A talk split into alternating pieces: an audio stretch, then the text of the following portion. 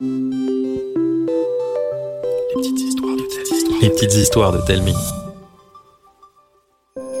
Salut, moi c'est Arthur. Je suis trop content de vous retrouver. Vous le savez, j'habite un village qui regorge de légendes et j'en ai tout un stock à vous raconter.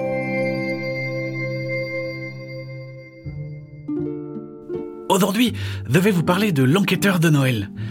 Quand il était petit, mon pépé a fait les sauts en grand pour sa première liste au Père Noël.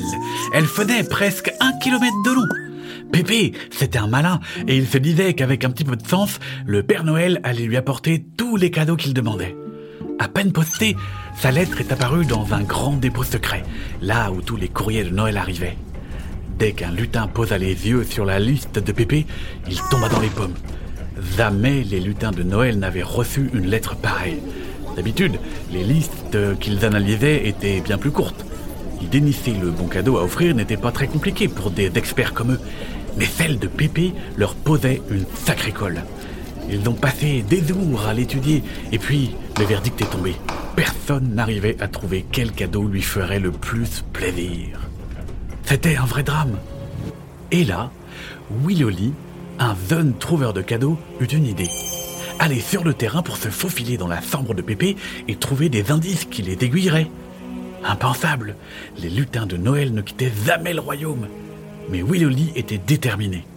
Alors, il enfila un costume d'invisibilité, enforça un renne de Noël et fila comme une comète ses pépés. Malheureusement, il trouva toutes les portes fermées. Seul moyen de rentrer, la cheminée. La hantise de Willoli, mais il n'avait pas le choix. Il s'y engouffra et patatras. Un gros nuage de cendres emplit tout le salon.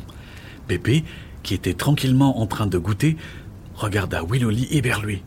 Le lutin se confondit en excuses et lui expliqua tout. Pépé eut alors une réaction incroyable.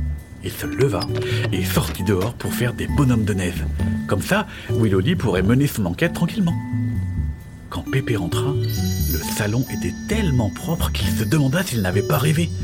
Mais non, parce que cette année-là, il reçut un cadeau qu'il n'avait même pas mis sur sa liste un costume officiel de lutin de Noël signé de la main de Willoli.